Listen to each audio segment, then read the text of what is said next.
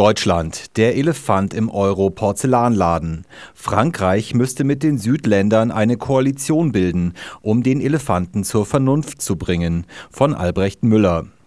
Der Wirtschaftswissenschaftler Heiner Flassbeck hat bei einer Diskussion auf der Eurofinance Week das Bild vom Elefanten gebraucht. Wörtlich, der Elefant im Porzellanladen ist Deutschland.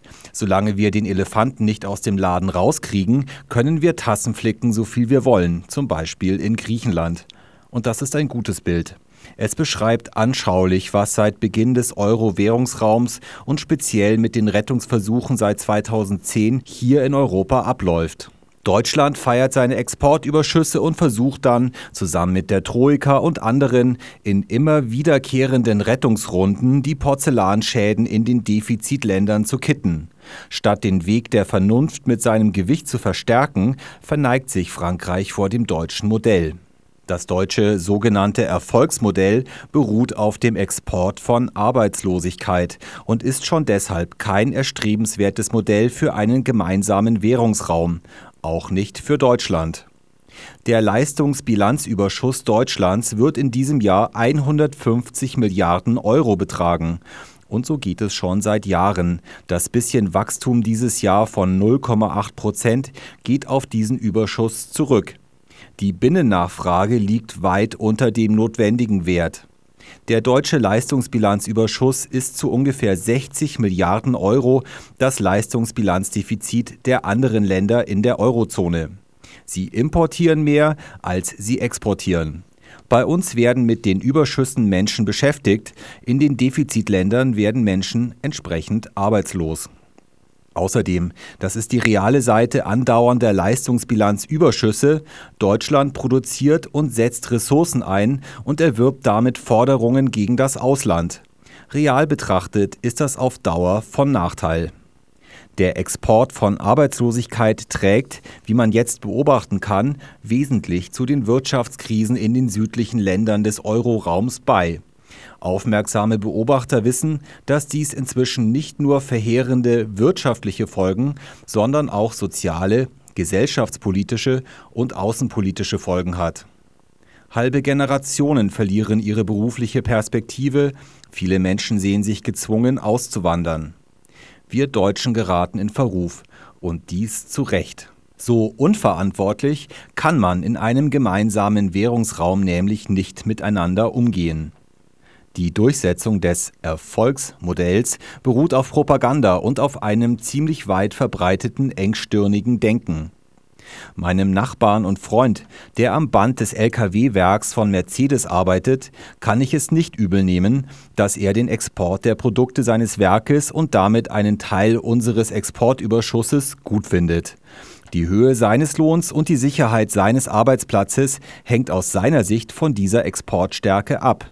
Aber dies kann nicht die Sicht einer verantwortungsvoll arbeitenden Bundesregierung und auch nicht die Sicht eines aufgeklärten Wirtschaftsjournalisten sein.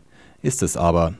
Die Bundesregierung nutzt die Bewunderung der meisten Menschen für die Exportweltmeisterschaft für die Propaganda, die erfolgreichste Bundesregierung seit der Wiedervereinigung, wie es Angela Merkel formuliert. Und die Journalisten, vor allem die Wirtschaftsjournalisten, tun in der Regel nichts zur Aufklärung, sondern verstärken die öffentliche Propaganda ohne Rücksicht auf die verhängnisvolle Wirkung dieser Politik für den Euroraum. Die Propaganda wird dadurch erleichtert, dass die verantwortungsvolle und ökonomisch richtige Lösung angesichts der Größe des Desasters Zeit braucht und dadurch, dass es immer populär ist, auf andere Völker herunterzuschauen und über sie herzuziehen. Zum zweiten Aspekt nur ein kurzer Hinweis. Die vielen Runden zur Behandlung der Schwierigkeiten in den Südländern waren in den deutschen Medien und in der deutschen Politik ständig von abfälligen und aggressiven Bemerkungen gegenüber diesen Völkern begleitet. Da machte sich ein Chauvinismus breit, den man als Befürworter und Nutznießer der Völkerverständigung nicht mehr für möglich gehalten hat. Zum ersten Aspekt. Die Lösung verlangt zum einen eine expansive Politik zur Überwindung der Rezession in Gesamteuropa, zum anderen eine Anpassung der Wettbewerbsfähigkeiten in den Überschuss- und Defizitländern des Euroraums. Nachdem sich die Lohnstückkosten und die Defizite bzw. Überschüsse so weit auseinander entwickelt haben, braucht die Heilung einige Zeit. Die Löhne in Deutschland, in den Niederlanden, in Finnland müssen überproportional steigen. In anderen Ländern werden sie stagnieren. Wie schwierig dieses Aufeinander zubewegen sein wird, kann man schon daran sehen, dass bisher nicht einmal der Anfang gemacht wurde, auch unsererseits etwas zu tun. Auch im nächsten Jahr erwarten die Prognostiker für Deutschland einen ähnlich hohen Leistungsbilanzüberschuss wie in 2012. Und die Löhne hierzulande steigen auch nicht annähernd in dem notwendigen Maß. Die Last der Anpassung kann aber nun wirklich nicht alleine auf den Ländern mit Leistungsbilanzdefiziten abgeladen werden. Das hat die Bundesregierung offensichtlich immer noch nicht verstanden. Der Sachverständigenrat auch nicht. Dass es die Exportwirtschaft nicht verstehen will und die dort Beschäftigten nur schwer verstehen können, ist verständlich. Die Verantwortung aber liegt bei der Politik und bei der Wissenschaft. Die in Deutschland herrschende Gruppe nimmt ihre Verantwortung für die Stabilisierung des Euroraums auch deshalb nicht wahr, weil die Krise die Möglichkeit bietet, neoliberal geprägte Rezepte und die damit verbundenen Interessen durchzusetzen und damit sozialstaatliche Prägungen zu zerstören.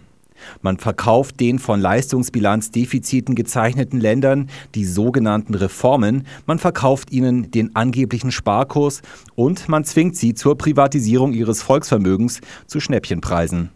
In nahezu jedem Bericht unserer Fernsehsender über Verhandlungen in Brüssel oder andernorts tauchen diese Motive auf. Immer ist die Rede davon, die Länder des Südens hätten noch nicht genug gespart und sie seien zu zögerlich bei Reformen oder bei der Privatisierung. Diese von Interessen geleiteten und ideologisch bedingten Ratschläge sind in deutschen Medien jedenfalls ausgesprochen fest verankert. Auch das stützt die bisherige Politik der Bundesregierung und lässt ihr im wahrsten Sinne verheerendes Modell als Erfolgsmodell erscheinen. Frankreich hätte angesichts seines ökonomischen und politischen Gewichtes ein wichtiger Katalysator des Aufeinanderzubewegens sein können. Leider hat sich Präsident Hollande aber dem Druck aus Deutschland gebeugt und sucht bei sogenannten Reformen und beim Sparen das Glück seines Landes. Frankreich hätte sich mit den Ländern des Südens zusammentun müssen, um einen Block der Vernunft zu bilden und auf die zuvor skizzierten notwendigen Anpassungen der Wettbewerbsfähigkeit zu drängen und zugleich die notwendigen propagandistischen Schritte einzuleiten, das heißt deutlich zu machen, dass das deutsche Modell nicht das Modell eines gemeinsamen Währungsraums sein kann. Statt sich dem Druck der sogenannten Märkte zu beugen, hätte Frankreich die Front gegen die Spekulanten anführen müssen. Das wäre alles nicht leicht gewesen, aber es hätte wenigstens der Einstieg in Richtung der notwendigen Entscheidungen sein können. Hollande und Frankreich hätte auch die ideologische Debatte anführen können, es hätte für das europäische Sozialstaatsmodell und die öffentliche Verantwortung in der Wirtschaft werben können. Dazu wäre zunächst eine wichtige Erkenntnis zu vermitteln gewesen, die heute weitgehend verschüttet ist. Auch in einer Währungsunion ist es möglich, dass die einzelnen Partnervölker ihre inneren Angelegenheiten so gestalten, wie sie das für richtig halten wenn ein Volk sich entscheidet, die Risiken des Lebens solidarisch abzusichern, so zum Beispiel eine gesetzliche Rente, eine gesetzliche Krankenkasse, eine gute Arbeitslosenversicherung und Pflegeversicherung auf öffentlicher Basis einzuführen, dann ist das möglich, auch wenn das andere Land wie im konkreten Fall Deutschland dabei ist, die solidarische Sicherung gegen die Risiken aufzugeben oder zumindest einzuschränken. Ein Land kann sich dafür entscheiden, den öffentlichen Sektor mit vielen öffentlichen Leistungen auszubauen, den Schienenverkehr zum Beispiel in öffentlicher Regie zu betreiben und auch die Wasserversorgung und die Energieversorgung und die Abfallwirtschaft öffentlich zu organisieren. Wenn das rational gemacht wird, dann ist die öffentliche Organisation nicht weniger effizient als die private. Genauso wie die solidarische Organisation der Sicherung gegen die Risiken des Lebens meist auch effizienter und weniger riskant ist als die private. Das kann man konkret am Beispiel der Riester-Rente und der Rürup-Rente beobachten. Sie haben sich mehrheitlich als unrentabel und teilweise als riskant erwiesen. Fazit: Jeder kann nach seiner Fasson selig werden. Die gemeinsame Währung zwingt nicht zur Gleichschaltung der inneren Gestaltung. Wer aber formuliert nun das sachlich notwendige Gegenmodell zum herrschenden deutschen Modell? Es wäre die Aufgabe und die Chance von Hollande gewesen. Es wäre die Chance der deutschen Sozialdemokratie. Damit könnte die Bundestagswahl 2013 wirklich zu einer Richtungswahl gemacht werden. Weil aber die Sozialdemokratie und auch der kommende Spitzenkandidat Steinbrück die den Ländern des Südens aufgedrückte Reformpolitik wie die Bundesregierung als Bestätigung ihrer eigenen Agenda 2010 empfinden, sind sie wahrscheinlich nicht willens, die Meinungsführung bei der Formulierung und Umsetzung des Gegenmodells zu übernehmen. Vielleicht bewegt sich aber noch etwas. Bis dahin ist es die Chance und die Aufgabe der Linksparteien in Europa, das Gegenmodell zu formulieren und zu propagieren. Sie haben die Rolle des Katalysators und Antreibers schon bei anderen Projekten übernommen, beim Mindestlohn, bei der Regulierung der Finanzwirtschaft, beim Nein zu militärischen Einsätzen und dem Ja zum Abzug aus Afghanistan zum Beispiel.